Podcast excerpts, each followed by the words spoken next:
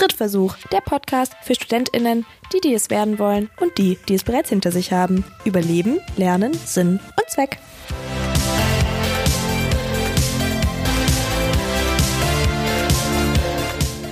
Schön, dass ihr mich hört und damit herzlich willkommen bei einer neuen Folge von Drittversuch.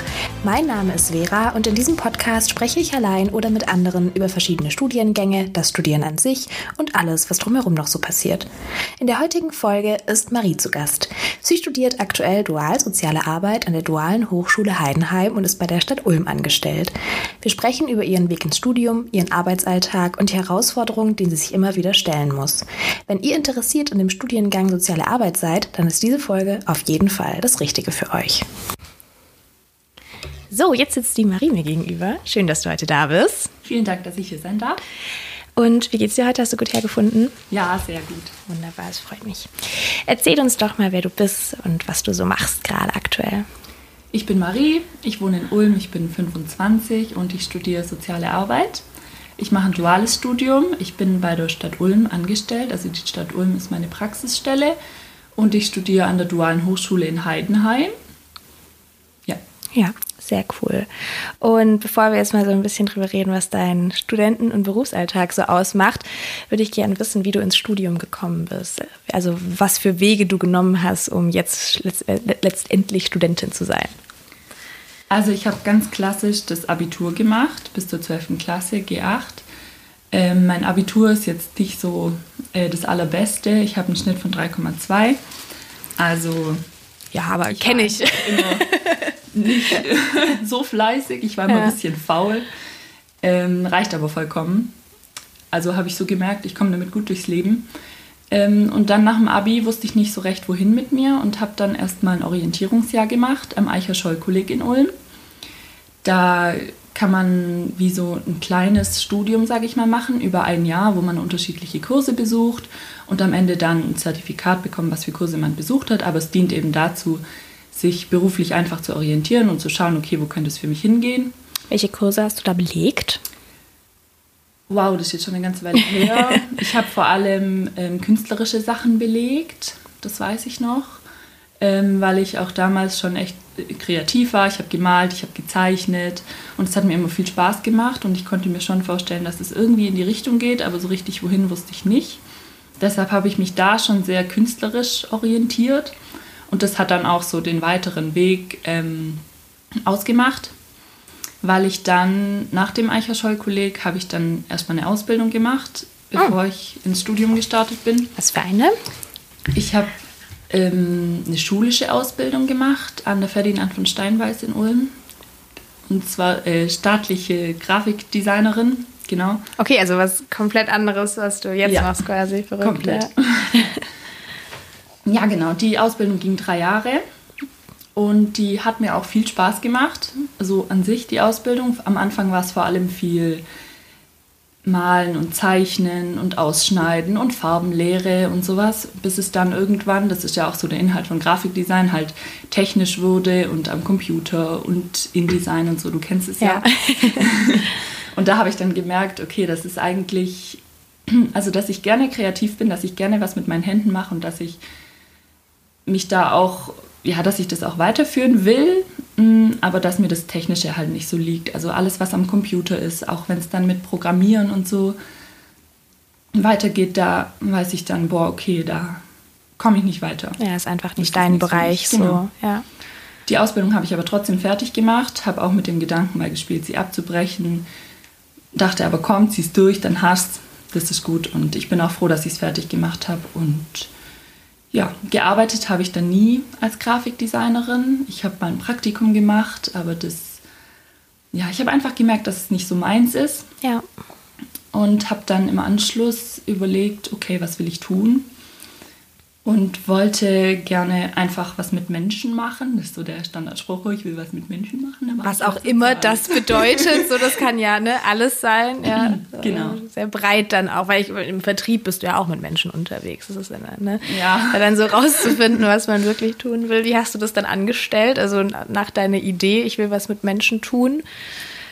Um herauszufinden, was du dann wirklich aktiv tun kannst und möchtest. Ja, ich habe mich bei der Stadt Ulm erstmal beworben auf ähm, Kindertagesbetreuung an der Grundschule. Da habe ich dann ein halbes Jahr ungefähr gearbeitet, also quasi in der Nachmittagsbetreuung, die Kernzeitbetreuung in der Grundschule. Da habe ich gearbeitet mit Kindern und das hat mir total viel Spaß gemacht. Das war einfach immer. War das wie ein Teilzeitjob oder? Ja, genau, mhm. Teilzeit. Das war immer lustig, das war immer ja interessant. Da konnte ich auch ein bisschen kreativ sein mit den Kids. Das war einfach ja, mit denen einfach Spaß, Spaß machen und äh, rumtoben. Genau. Und, ne, ja, genau. cooli. Ja, und dann habe ich mich aufs duale Studium beworben, weil ich dachte, okay, das mache ich jetzt einfach. Ich habe davon gehört, dass man das machen kann bei der Stadt Ulm. Mhm. Über eine Bekannte, die es auch gemacht hat. Und das hat mich total begeistert sofort. Alleine der Gedanke, dass man nicht nur an der Fachhochschule studiert und nur die theoretischen Inhalte hat, sondern auch nebenher arbeitet und dann eben den Praxisbezug hat. Und dann habe ich mich beworben. Und tada, es hat geklappt. Mit 3,2er Abi. Ja, ja, also ne, ich hatte genug Wartesemester, glaube ich. Aber äh, musstest du, also du hast dich erst bei der Stadt Ulm beworben und dann an der Hochschule oder wie war das? Genau, man bewirbt sich beim Praxispartner, also in dem Fall bei der Stadt Ulm. Ich hatte mich auch bei anderen beworben, da wurde ich aber eben gar nicht eingeladen. Hm. Und die Stadt Ulm hat dann sozusagen die Kooperation mit der Hochschule, mit der Dualen Hochschule Heidenheim in dem Fall. Ähm, das heißt, man muss sich auch an der Hochschule nicht bewerben, sondern das läuft dann automatisch. Also Ach, das machen die für einen genau. dann einfach. Okay, das ist ja chillig, dann hast du diesen Stress nicht da, dann ja. noch irgendwie zu gucken, okay, super, ich einen Praxispartner, aber wo zur Hölle soll ich jetzt studieren, so, wo man dann sagen könnte. Genau, wenn man den Praxispartner hat, dann hat man diesen Studienplatz. Der Praxispartner kümmert sich dann darum, ähm, ja, man muss halt ganz normal das Bewerbungsverfahren durchlaufen, bei der Stadt jetzt eben was heißt bei der Stadt? Also, weil die Stadt hat ja relativ viele ähm, Abteilungen, sage ich jetzt mal, im Sozialwesen. Also klar, Classics, Jugendamt zum Beispiel, das kennt man. Aber es gibt ja auch noch Bewährungshilfe, ist ja auch soziale Arbeit. Oder keine Ahnung, ist also, fällt mir gerade nicht aus dem Stegreif nicht mehr ein, aber es gibt ja so Wahns oder Streetwork, genau. Es gibt ja so viele Stationen. Hast du dich dann nur auf eine Station beworben oder bedeutet ein duales Studium bei der Stadt Ulm, du bewirbst dich einmal für alle Stationen, die es gibt? Genau, das hätte ich vielleicht dazu sagen sollen. Ähm, bei der Stadt Ulm bewerbe ich mich auf alle Stationen sozusagen. Also ich bin bei der Abteilung Soziales angestellt und du hast ganz richtig gesagt, da gehören tausend Sachen dazu. Also Streetwork, Jugendamt, Jugendgerichtshilfe, Schulsozialarbeit, alles Mögliche. Und das ist auch das Coole an meinem Studium, dass ich all diese Stellen durchlaufe. Also natürlich nicht alle, oh mein Gott, weil das geht nicht in der Zeit aber viele. Und da kann ich mir auch ein bisschen aussuchen, okay, wo will ich hin, was interessiert mich, will ich vielleicht eher mit ähm, älteren Menschen was machen, da gibt es auch die Möglichkeit. Also mein Fach, meine Fachrichtung ist jetzt ähm, soziale Dienste der Jugend-, Sozial- und Familienhilfe. Also wow, alles, das so, ist mein Wort so. Ja. ja. ich muss auch immer kurz vorher überlegen, wie das heißt. Ähm, also alles, was äh, Jugend, Kinder, Familien, klar, klassisch Jugendamt, was sowas angeht. Da bin ich jetzt quasi drauf ähm, spezialisiert, weil soziale Arbeit ist ja so groß. Man kann damit ja so viel machen. Ähm, bei der Stadt Ulm gibt es aber auch noch die Möglichkeit, das in Richtung ähm, Altenhilfe oder so zu machen. Also, dass man sich dann eher quasi auf ältere Menschen spezialisiert. Also, es ist wahnsinnig breit gefächert. Genau. Wie hast du dich dann für deinen Bereich entschieden? War das relativ klar dann von Anfang an oder macht man das so im, im ersten Semester, im zweiten Jahr oder wie ist das? Mm, das war relativ klar. Also ich habe mich ganz gezielt beworben auf äh, Jugend-, Sozial- und Familienhilfe. Und dann, bevor das Studium startet, setzt man sich mit seinem Chef hin und sagt, okay, welche Praxisphasen kommen denn in Frage? Mm, und dann steht auch fest, dass man zwei Praxisphasen, also ich erkläre kurz, eine Praxisphase ist immer drei Monate. Das heißt, man hat im Wechsel drei Monate Praxis, drei Monate Theorie. So. Und dann ist immer vorgegeben, dass man zwei Praxisphasen im Jugendamt ist. Also zweimal drei Monate Jugendamt, das steht fest. Hm, weil dies einfach so ein umfangreicher Bereich ist halt, wo man viel lernen muss und auch viel lernen kann. Und dann geht man da auf jeden Fall sechs Monate hin, genau. Und dann kann man eben besprechen, okay, wo möchte ich noch hin? Mm, üblich ist es eigentlich immer, dass man am Anfang noch zur offenen Kinder- und Jugendarbeit geht, also zum Beispiel ins Jugendhaus, ähm, weil das einfach ein guter Einstieg ins Studium ist. Da war ich auch in Ulm im Charivari, das ist eine Begegnungsstätte. Den Ulmern sagt es bestimmt was. Ähm, die machen so ja, Begegnungsfeste mit unterschiedlichen Kulturen. Konzerte auch. Genau, ne, Konzerte sowas, ja. auch. Machen aber auch ähm, Kinderangebote, so ähm, Malen mit Kindern nachmittags aus der Schule, irgendwie sowas. Mhm. Also ein guter, eine gute Möglichkeit, auch so den Einstieg quasi in die Kinder- und Jugendarbeit zu bekommen, genau. wenn man dann in so einer, so einer Stätte arbeitet. Ja, jetzt hast du ja schon ein bisschen erzählt, wie so der allgemeine Ablauf vom dualen Studium ist. Ähm, wenn wir uns mal auf die Uni konzentrieren. Ähm, wie war dein erstes Semester? Wie war dein Einstieg überhaupt? Also hast du erst ähm, dein erstes Semester, das erste Mal lernen? Welche Inhalte werden da so behandelt? Was macht ihr da? Genau, einfach mal so ein kleiner Überblick über die ersten Monate. Also im ersten Semester mm, in Heidenheim war es so, dass ich erstmal natürlich ankommen musste, so wie jeder wahrscheinlich, der ins Studium startet, erstmal ankommen muss. Mm, ich pendel nach Heidenheim mit ein paar Mädels zusammen und das ähm, hat es auch echt erleichtert, weil man nicht alleine dahin muss.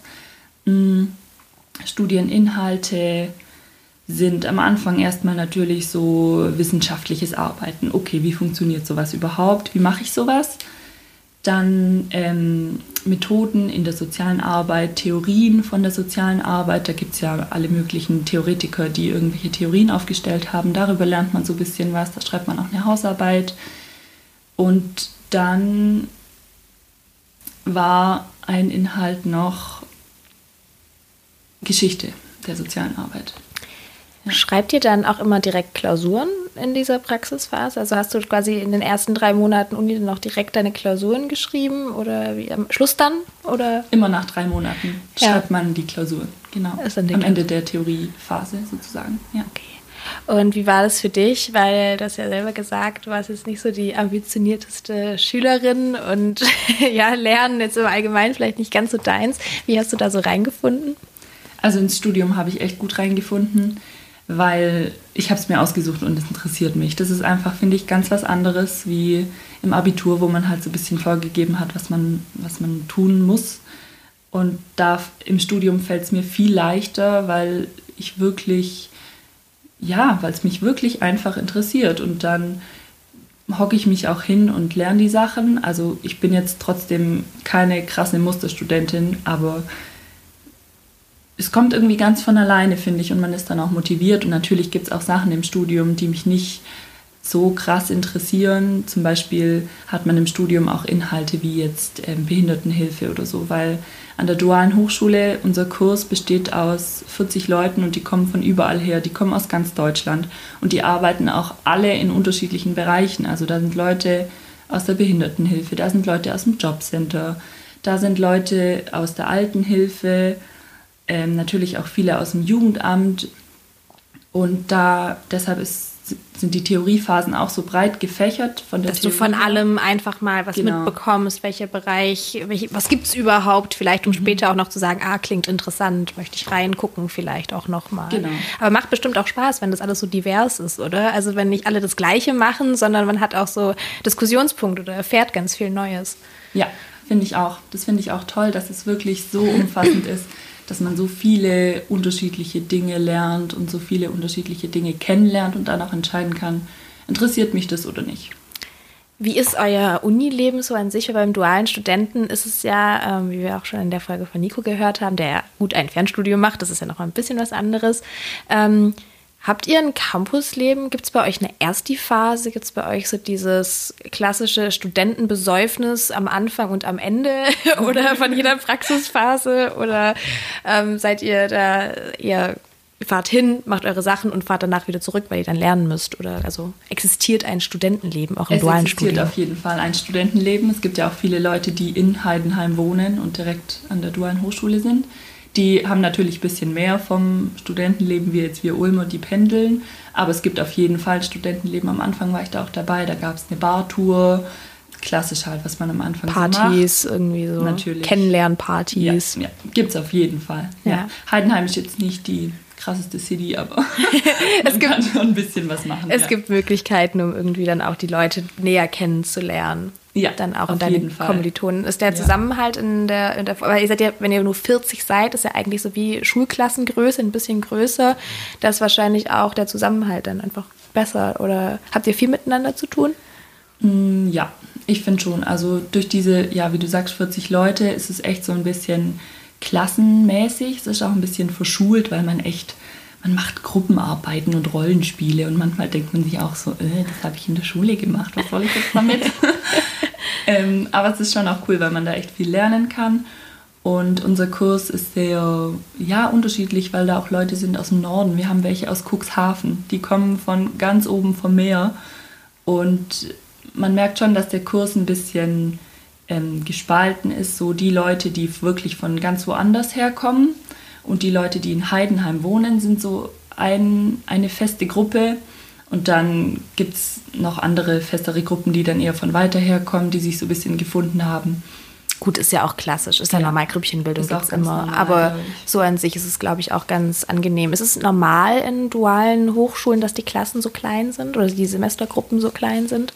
Mm, ich muss dazu sagen, dass, diese, dass unser Kurs recht groß ist. Normalerweise sind wir sind diese Kurse an dualen Hochschulen, glaube ich, bis zu 30 Leute und bei uns haben sie 40 reingestopft.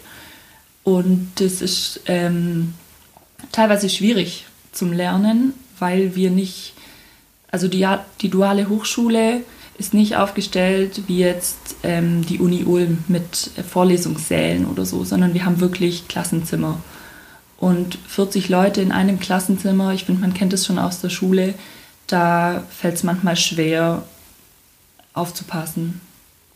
Aber trotzdem stelle ich mir das jetzt, also wenn ich es eben aus meiner Sicht jetzt kenne, ähm, wir waren zu Beginn, oh Gott, bitte lass mich nicht lügen, ich glaube 160 eigentlich zugelassen für den, oder waren wir 100? 40? Auf jeden Fall viel zu viele. Normalerweise zugelassen 90.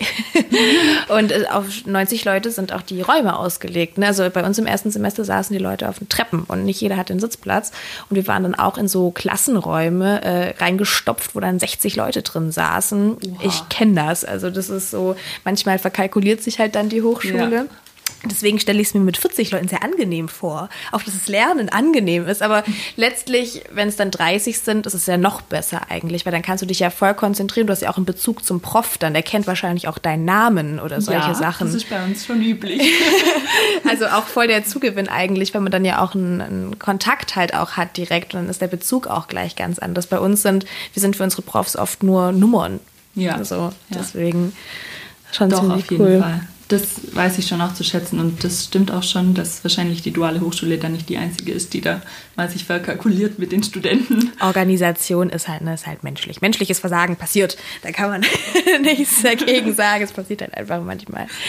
Ähm, was macht dir an deinem Studium bisher am meisten Spaß? Bist du da? Was findest du bisher am tollsten? Also Fächer und Bereiche. Am besten finde ich auf jeden Fall, das hört sich jetzt voll spießig an, die Verknüpfung von Theorie und Praxis. Wirklich. Klassische duale Student. Ach ja, mein Studium ist so geil. ja, nice. Ähm, doch, wirklich, dass man diese Abwechslung hat, weil ich bin einfach auch kein Lerner, der den ganzen Tag am Schreibtisch sitzt und es ist so cool, dass man alle drei Monate einen Wechsel hat, dass man unterschiedliche Bereiche kennenlernt, ähm, das finde ich auf jeden Fall eine super Sache an meinem Studium. Sonst, was mich so thematisch am meisten interessiert, ist von den Lerninhalten, glaube ich, ähm, psychologische Themen. Da, das zieht sich eigentlich so komplett durchs im Studium, dass man Psychologie in unterschiedlichen Bereichen hat. Und in den Praxisphasen war ich im Jugendamt zwei Praxisphasen. Das war auf jeden Fall auch total spannend, weil man da echt viel lernen kann und Stell viel mitnehmen kann. ich mir mega krass vor auch. Also darfst du gleich auch noch mal ein bisschen erzählen, insoweit ja. das dann geht. Ja. Aber genau, Jugendamt war wirklich, ähm, konnte ich sehr viel mitnehmen und sehr viel lernen.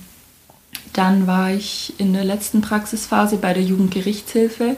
Fand ich auch einen super spannenden Bereich hat mir total gut gefallen und in der nächsten Praxisphase bin ich noch in der Schulsozialarbeit, da kannst, kennst du dich auch ein bisschen aus. Ja, das ein und da bin ich auch ganz gespannt drauf und glaube auch, dass ich da echt viel mitnehmen kann und dass mir das viel Spaß macht. Ja, sehr cool. Ich würde gern direkt am Jugendamt anknüpfen, weil das ist so, ich bin ja mega interessiert auch an diesen Bereichen einfach, in denen man dann tätig ist, weil man bekommt ja sonst, wenn man jetzt, sag ich mal, aus einem ne, dreimal auf Holz aus einem tollen äh, Elternhaus kommt, dann hatte man ja auch mit diesen Bereichen äh, nie was zu tun. Und ich finde die Arbeit, so wie weit ich das auch mitbekommen habe, damals noch in meinem FSJ, extrem faszinierend, sehr belastend und teilweise auch sehr krass. Ähm, wenn du vielleicht so kurz mal erzählst, was, was so im Jugendamt abgeht, dass man sich das so ungefähr vorstellen kann und vielleicht auch, wie du mit der Belastung vor allem umgehst. Klar, gerne. Also der kommunale soziale Dienst, so heißt er bei der Stadt Ulm, mm, macht ähm, unterschiedliche Themenbereiche. Die machen natürlich ähm, viel Kinderschutz. Das ist so das Klassische, was man vom Jugendamt kennt. Also Kinderschutzfälle, von, keine Ahnung, dem Kind geht es zu Hause nicht gut, es wird nicht genug versorgt. Das sind aber auch die ähm, krasseren Fälle, aber das ist schon auch der Alltag, würde ich sagen. Dann macht der soziale Dienst auch Integrationspläne mit ähm, Geflüchteten seit der Flüchtlingswelle und Beratung in Trennung und Scheidung für Eltern, die sich äh, scheiden lassen oder trennen oder auch einfach zum Umgangsrecht und so. Was, was bedeutet einem Kind, dem geht's schlecht zu Hause? Wie schlecht muss es einem Kind denn gehen, dass das Jugendamt tatsächlich eingeschaltet wird? Das Jugendamt wird oft auch eingeschaltet von, sag ich mal jetzt, besorgten Mitbürgern. ähm, Allmanns, Allmanns Wollte ich jetzt so nicht sagen. ähm, ja. Bei Familien, ja, wo es nicht unbedingt notwendig wäre. Aber natürlich ist es ultra gut, dass es das Jugendamt gibt und dass man da hingeht. Und dass die und Leute das auch anschaut. wachsam sind, ja, weil es kann ja, also im besten natürlich. Fall rufst du einmal zu viel an als halt zu wenig. Genau. Ja, ja auf jeden Fall. Ähm, so dieses klassische, was man von Jugend, vom Jugendamt kennt, ja, die nehmen die Kinder aus den Familien. Das kann ich ganz klar sagen, okay, das ist nicht so bis ein Kind aus der Familie genommen wird, da muss so viel passieren. Und es ist auch nicht so, dass da ein Männchen mit Aktenkoffer vor der Tür steht und sagt, so, guten Tag, ich bin vom Jugendamt, ich würde jetzt gerne mich mal mit Ihnen unterhalten. Sondern die sind echt alle, also die, die ich kennengelernt habe, sind alle echt Top-Fachleute, die wissen, was sie tun, die gehen hin, die sind sehr einfühlsam, die sprechen mit den Leuten, die ähm, bieten Hilfen an, was auch immer die größte Aufgabe eigentlich vom sozialen Dienst ist den Leuten Unterstützung anbieten in allen möglichen Lebensbereichen. Ist es Organisation, ist es ähm, Aufräumen und ich kriege den Alltag nicht gebacken mit den Kindern oder ja, ich habe so viele Kinder, ich komme nicht mehr klar, ich brauche eine Familienhilfe so. Das sind die ähm, alltäglichen Aufgaben vom Jugendamt oder auch einfach von Eltern, die überfordert sind mit der Kindererziehung. Das gibt es Ganz oft. Also ist es nicht so, dass man sich jetzt denkt, das Jugendamt kommt quasi, wenn das Kind stark misshandelt wird oder sonst irgendwas. Das sind jetzt die krassen Fälle, sondern das sind eigentlich eher im Alltag so die softeren Geschichten, wo man dann sagt, also in Anführungsstreichen, das ist immer blöd, wenn eine Familie einfach nicht mehr klarkommt. Aber letztlich ähm, ist die Arbeit nicht immer dann so krass und schlimm und furchtbar, sondern es ist e-, wahrscheinlich auch eher schön, wenn man so leichtere Fälle hat, weil man dann auch wirklich was verändern kann, schätze ich mal, oder? Ja, auf jeden Fall. Natürlich gibt es auch diese krassen Fälle, wo Kinder misshandelt werden, wo äh, ja, schlimme Dinge zu Hause passieren. Aber ich würde sagen, dass es ähm, schon eher wenigere sind. Also was ich so mitbekommen habe. Hast du selber schon mal so einen Fall betreut, wo es krass war? Mm, also als Studenten dürfen wir sowieso alleine keine Fälle betreuen. Wir gehen immer mit. Mm, ich habe jetzt keinen richtig krassen Fall wirklich hautnah mitbekommen. Einmal war was, wo es, ja doch, da ging es um ähm, Kindesmisshandlung. Mm. Stelle ich mir sehr schwierig vor, da dann auch als neutrale Person eben aufzutreten. Auch, also wenn man da dann hinkommt und es ne, keine Ahnung, das Kind hat blaue Flecken oder es hat ne, sehr, sehr dünn und oder es ist ungewaschen oder man sieht, ne, die Zustände sind prekär, da dann als neutrale Person hinzugehen und auch den Eltern, die maßgeblich verantwortlich sind für diesen Zustand, in die Augen schauen zu können. Und ähm, stelle ich mir sehr schwierig vor. Ja, ja, es ist schon schwierig. Es ist auf jeden Fall, es ist klar. Ähm, ich habe es jetzt, muss ich sagen, irgendwie nicht so wahrgenommen Ähm, in dem Fall, wo ich jetzt war, waren die Eltern eher die Ressource für das Kind. Also die, die Kindesmisshandlung stand irgendwie im Raum von irgendeinem Verwandten oder Bekannten. Also von der dritten Person. Genau, ja. genau. Und die äh, Mutter hat eigentlich ganz richtig gehandelt und ähm, konnte die Kindeswohlgefährdung selber abwenden. Also in dem Fall waren die Eltern wirklich ähm, da für das Kind und Das ist ja super. ja, genau. Wie gehst du mit solchen Erfahrungen dann um? Also ich weiß, dass es da so etwas gibt. So, ich, war, ich weiß den Namen nicht mehr. Wenn man irgendwas Schlimmes erlebt hat, wenn man irgendeinen schlimmen Einsatz hatte, dann gibt es so Gruppen, wo man sich trifft und da spricht man dann drüber. Selbsthilfegruppen meinst du? Nee, ähm. ah, Das, hat, das, das gab es bei uns. Das ist so, da kann man sich dann, da kann man als Sozialarbeiter hingehen und dann quatscht man in der Runde quasi drüber und das hat so einen ganz bestimmten Namen. Ich weiß jetzt auch nicht, vielleicht gibt es das auch nicht mehr. Ah, Ich glaube, du meinst. Ähm, Ne? genau. Ja. also wenn es uns einfällt, ähm, wie das heißt, dann, dann werde ich das in deinen in dein Instagram-Beitrag. Ich schreibe mir das mal kurz dazu. Ähm, ähm, dann schreibe ich das in den Post rein, dann wissen wir es. Aber gut, es gibt auf jeden Fall Möglichkeiten, sich Hilfe zu holen. Aber ich schätze mal, an sich sind trotzdem Menschen, die den, die Arbeit, die soziale Arbeit ausführen, dennoch eher mit einem dickeren Fell gesegnet sind, oder?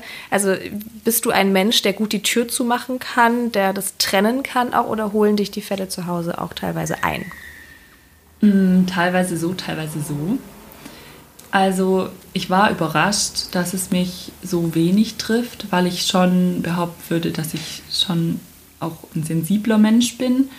Aber es ist dann doch mir einfacher gefallen, als ich gedacht habe, die Dinge einfach bei der Arbeit zu lassen. Also dass man wirklich bei der Arbeit rausgeht und sagt, okay, das ist Arbeit und es hat nichts mit mir zu tun, weil es hat nichts mit meinem Alltag zu tun in diesem Ja, bei Sinne. dir zu Hause ist das Kind nicht oder bei dir zu Genau. Hause passieren diese Dinge Genau. nicht. Ne? Natürlich ist es absolut schrecklich, was passiert und das glaube ich auch, dass sogar der erfahrenste Sozialarbeiter an seine Grenzen kommt und sagt, wow, was für ein krasser Fall, so einen hatte ich jetzt auch noch nicht, oh mein Gott, wie gehe ich damit um?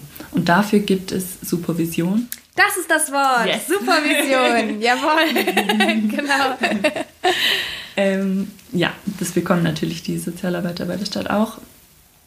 Und Da kann man sich dann austauschen und über das Erfahrene Genau. dann einfach sprechen. ja. Wie sieht so der Alltag von einem Sozialarbeiter aus? Also von den Bereichen, du warst jetzt beim Charivari, beim, beim Kinder, äh, bin ich jetzt dumm? Begegnungsstätte Charivari. Genau, da warst du und du warst Ja. beim Jugendamt, das ist das Wort. Und ähm, wie kann man sich, wenn man jetzt das Jugendamt nimmt, weil das kann man sich, glaube ich, am besten so, das kennt man einfach, ähm, wie sieht da der Alltag aus, der Arbeitsalltag? Was macht man da so? Also äh, man hat so diesen, diesen Mix aus äh, Schreibtischarbeit und Hilfepläne schreiben und äh, Außendienst, also zum Beispiel in Familien gehen, mit Leuten sprechen, Beratungstermine wahrnehmen. Da würde ich schon sagen, dass es recht vielfältig ist, also dass man auch so 50-50 eigentlich außerhalb vom Haus unterwegs ist, also mit Familien spricht und ja, die Schreibtischarbeit macht schon auch viel aus, weil man eben im Jugendamt viel dokumentieren muss. Also Alles, was ihr tut. alles, Ja. was ihr tut, wird, do- was wir tun, wird dokumentiert. Ja, das ist auch sehr wichtig und wenn man da komplett eine Abneigung gegen hat, dann ähm, glaube ich, ist man im Jugendamt falsch. Ja, also man muss Ja. das schon auch, man muss auch Ja. sehr akribisch sein dann wahrscheinlich und das darf einem nicht zu viel sein. Ja, dann, aber mir hat es immer viel Spaß gemacht, auch Sachen dann runterzuschreiben. Bist du so ein Listentyp? Magst du Listen gerne? Ich liebe Listen. Ich liebe Listen auch echt. Ich glaube, so, so Menschen wie wir, die können das dann auch gut. Ja. Formulare ausfüllen, finde ich total geil. Ich liebe es, Formulare auszufüllen. So. Kannst du uns vielleicht auch noch ein bisschen erzählen, ähm, wie viel Semester bist du jetzt nochmal? Ich bin im fünften. Im Semester. fünften. Wie viele hast du noch vor dir? Eins noch. Noch eins. Ah, dann bist du schon fertig. Nächstes Jahr bin ich schon fertig. Und wie viele Praxisphasen liegen dann noch vor dir insgesamt? Mm, Zwei noch. Noch zwei. Und dann noch zwei oder drei Blöcke Uni quasi. Der Block vom fünften Semester ist jetzt vorbei und dann noch ein Block im sechsten Semester und dann habe ich es geschafft. Wunderbar. Ähm, wie kann man sich so den, wir haben jetzt über das erste Semester vorhin auch gesprochen, ähm, wie kann man sich so ein bisschen den Aufbau vorstellen, was ihr sonst noch für Inhalte, du musst nicht jedes Fach aufzählen, aber was ihr grob noch so ähm, beschäftigt im, im Studium? Mhm. Ähm, also Psychologie habe ich, glaube ich, vorher schon mal gesagt, dass man da eigentlich, dass sich das so durchs ganze Studium zieht. Dann haben wir ähm, Philosophie zum Beispiel dieses Semester gehabt. Ähm, was zu Sozialökonomie haben wir dieses Semester, zum Arbeitsrecht und so. Ähm, Recht, genau, Recht ist auch schon noch ein äh, recht großer Bereich. recht ist ein recht großer Bereich. Genau. ja, weil zum Beispiel im Jugendamt braucht man einfach das ähm, Sozialgesetzbuch, das achte.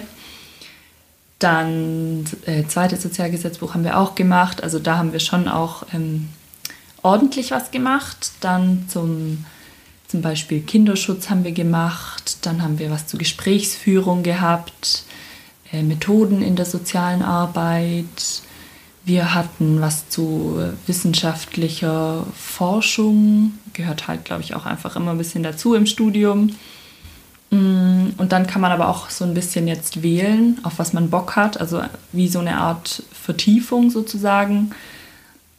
Das ist das Coole, im fünften und sechsten Semester gibt es dann die Arbeitsfeldseminare. Da kann man sich ähm, Sachen raussuchen, worauf man Lust hat. Zum Beispiel äh, Konfliktgespräche. Und da lernt man dann halt einfach ein bisschen genauer was dazu und kann sich da ein bisschen vertiefen.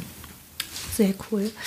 Ähm, du hast ja jetzt schon den, Größt, den Großteil deines Studiums quasi hinter dir. Ähm, was war dein Lieblingsfach und was war dein absolutes Hassfach? Das ist eine schwierige Frage. War alles toll. Einfach alles interessant, alles toll. Äh, nein.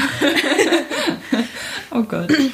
Mm, also ich weiß noch, dass es mir im ersten Semester schwer gefallen ist, weil man noch nicht so klar kommt mit den ja, mit dem Studium, wie laufen die Prüfungen und so weiter. Mm. Und was ich jetzt so gar nicht leiden konnte, war, wir hatten im ersten Semester irgendwas mit ähm, Sozialtechnik oder irgendwie sowas, Sozialtechnik, ich weiß gar nicht mehr, irgendwas mit Computern und Sozial. da dachte ich so, hä? Das passt nicht zusammen. Was soll ich damit jemals anfangen? Das war so, wo ich dachte, braucht kein Mensch. Und sonst habe ich vorher schon auch, glaube schon mal gesagt, dass ich Psychologie ganz cool finde, dass man da echt immer viel mitnehmen kann und dass ich auch einfach so Gesprächsführung mega cool finde, weil man da echt viel lernt und das auch in der Praxis anwenden kann. Das ist das Coole, wenn man dann im Jugendamt irgendwie auch mal ein Gespräch führen muss, dass man dann sich erinnert, ah hey, da hatte ich doch in der Theorie mal was, wie war das nochmal mit der systemischen Beratung und den Fragetechniken, so dass man echt dann das theoretische Wissen, was man mal irgendwo gehört hat und sich dann noch dunkel erinnert, dass man das dann auch umsetzen kann. das finde ich cool. Kannst du das dann auch im Privatleben anwenden? Also wenn du merkst irgendwie mit deinen Freunden, ah, da irgendwie, da ist was los, muss ich mal systemisch nachfragen, oder? Ja, das würde schon gehen. Hast du auch nie drüber nachgedacht? Hui, jetzt ich vielleicht, hätte ich vielleicht nicht sagen sollen. Na gut. ähm, was gefällt dir am meisten an deinem Beruf? Was findest du an deiner Arbeit am, am tollsten? Ich finde es toll, dass man die Möglichkeit hat, irgendwie so ein kleines bisschen in der Welt was zu bewegen. So, irgendwie habe ich manchmal schon das Gefühl, dass man das kann ähm, auch wenn man natürlich jetzt nicht aus der bösen Welt eine tolle machen kann, aber ich habe schon das Gefühl, dass man manche Menschen ähm, zum Umdenken bringen kann, dass man, oh, was mir vor allem immer so im Kopf rumgeht, sind so Eltern, die sich streiten, weil sie sich trennen und alles auf dem Rücken von den Kindern austragen. Wo ich mir denke, okay, krass, da muss man einfach so viel an Beratungskompetenz haben, dass man den Eltern sagen, also dass man den Eltern beibringen kann, ähm, dass sie sich nicht um ihr Kind, ähm, dass sie ihr Kind aus dem Mittelpunkt nehmen und äh, ihren Streit selber austragen, ohne dabei ihr Kind zu schädigen. Ja, sehe ich absolut so. Entschuldigung fürs Klingeln. Äh, mein Mitbewohner ist gerade nach Hause gekommen und hat anscheinend keinen Schlüssel dabei. Ich entschuldige mich für die kurze Störung. Hatte ich bestimmt gerade auch ein bisschen rausgebracht. Ja. so ist das, wenn man in der WG wohnt. Da kann man leider nicht ähm, ja, was dagegen tun. Aber auf jeden Fall sehr schön gesagt. Ich finde auch, ähm, gerade weil du dich ja eben auch auf Kinder- und Jugendarbeit spezialisiert hast, ähm, das ist einfach ein, ein sehr schöner Aspekt, dass du dann da was Kleines bewegen kannst. Und ich glaube, was auch noch so ist, ne, man kann halt nicht jeden retten. Man kann nicht jedem Kind schönste, das schönste Leben auf der Welt bereiten, aber man kann vielleicht einen kleinen Lichtblick geben oder eine kleine Fröhlichkeit einfach reinbringen. Das war auch für mich das immer, wo ich mir das Gefühl hatte, ich will alle Kinder, denen es schlecht geht, die wollte ich einpacken und zu mir nach Hause bringen und sagen, oh, ihr wohnt bei mir, ich kümmere mich um euch.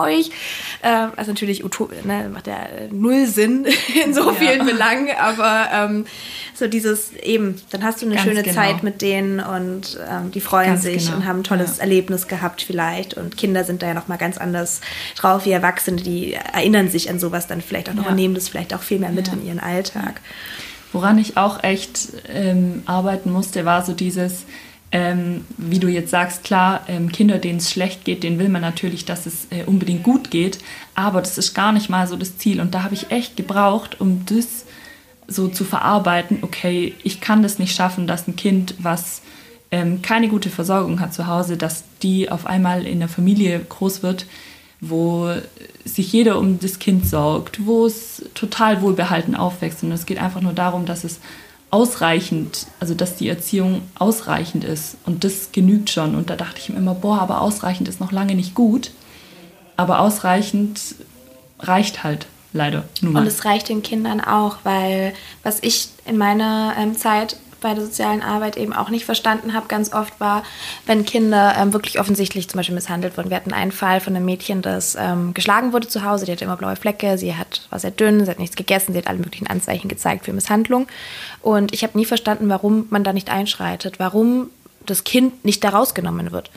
Ja. Bis mir dann irgendwann auch klar wurde, naja, das Kind wird zwar von seinen Eltern geschlagen zu Hause, aber es liebt seine Eltern trotzdem über alles und will da gar nicht weg. Also, dass es dann irgendwann mal so weit ist, dass das Kind selber sieht, ich möchte hier raus, das braucht extrem viel, vor allem wenn die noch so jung sind. Und deswegen ist es ja auch vom Jugendamt die große Aufgabe, diese Familien zusammenzuhalten, dass die das schaffen zu überwinden und ähm, dass aus denen noch eine schöne Familie wachsen kann quasi. Und natürlich ist es dann nicht behütet und umsorgt und wundervoll, äh, wie man sich vorstellen kann. Aber den Kindern reicht es wahrscheinlich auch einfach, wenn ihre Eltern sie mal in den Arm nehmen, sie lieb haben und sie zusammen irgendwie mal was machen oder wenn sie nur zu Hause, wenn sie nur spazieren gehen oder auf den Spielplatz und jetzt nicht irgendwie ins Disneyland fahren oder so. Die Kinder brauchen das gar nicht. Ganz genau. Und das finde ich auch das Schöne an der Arbeit, dass man sowas ermöglichen kann, dass man das Gefühl hat, dass man ja Familien, die es vielleicht sonst nicht hinkriegen würden, dass man es dass man was erreichen kann bei denen, dass man erreichen kann, dass die zumindest so, dass es, dass es ausreicht, halt sich um ihre Kinder kümmern können. Ja.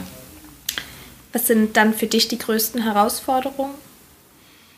Mm, ich glaube, die sind auf jeden Fall, ähm, sich immer auf den Einzelfall einzustellen, weil es gibt einfach keinen keinen Fall, der genauso ist wie der andere. Es gibt kein Patentrezept. Aus dem Lehrbuch. Es gibt keinen Lehrbuchfall. Ja, was immer unterschiedlich. Genau. Menschen sind einfach anders. Total. Und das ist, finde ich, wirklich schwierig, ähm, sich da dann, okay, was brauchen die denn jetzt? Was wollen die denn jetzt von mir? Was nehmen die an? Und was bei der einen Familie geholfen hat, heißt noch lange nicht, dass es bei der anderen Familie auch hilft.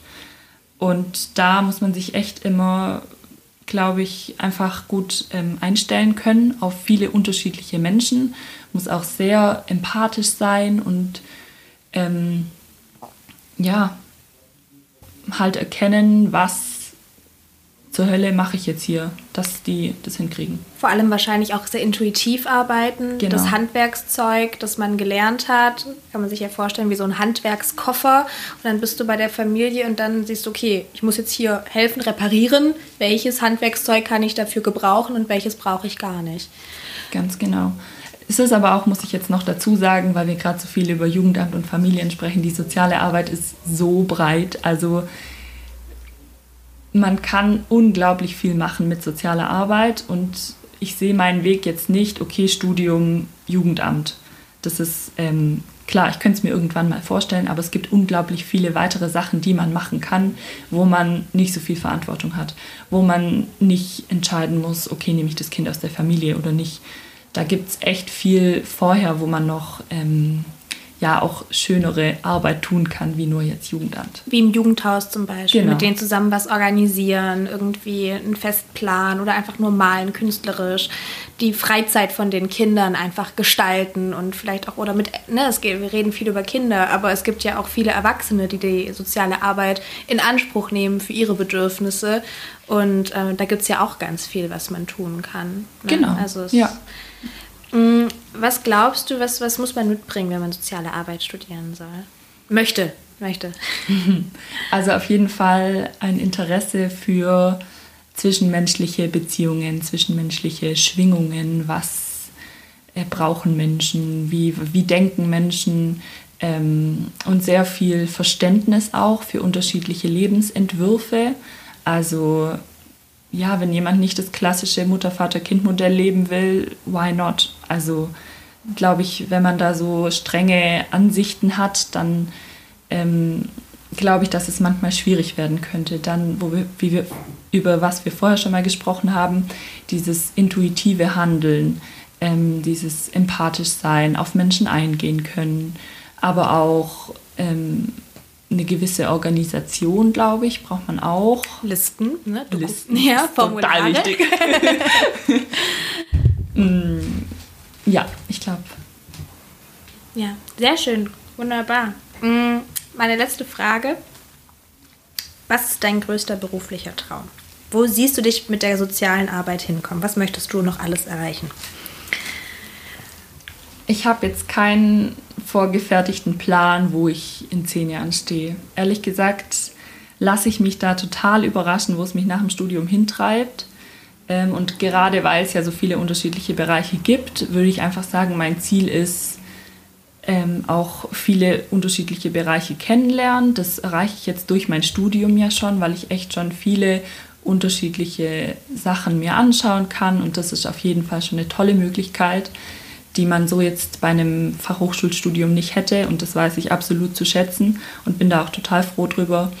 Und ja, wo es dann später hingeht, I don't know. Ich kann es dir noch nicht sagen.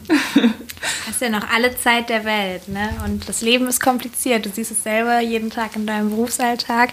Manchmal ja, läuft das Leben halt einfach anders, wie man sich vorgestellt hat. Aber das muss ja auch nicht unbedingt schlecht sein, sondern eher schön. Ganz genau. Marie, ich danke dir ganz herzlich, dass du heute da warst, dass du uns von deinem Leben und von deinem Studium und deinem Berufsalltag erzählt hast. Ich hoffe auch sehr, dass euch der Einblick in die soziale Arbeit gut gefallen hat. Ähm, zu dem zu der heutigen Folge gibt es natürlich auch noch einen Post auf Instagram. Folgt mir gerne auf drittversuch.podcast. Und da gibt es dann noch ein bisschen mehr Infos zu Marie und ähm, was sie so gemacht hat oder was sie heute macht, genau. Vielen Dank, liebe Vera. Es war sehr schön bei dir. Wunderbar, freut mich sehr gerne. Wenn es euch gefallen hat, vergesst nicht, diesen Podcast zu abonnieren und ihn euren Freunden, Kommilitonen, Profs, Eltern, jedem, den ihr kennt, weiterzuempfehlen. Bis nächste Woche.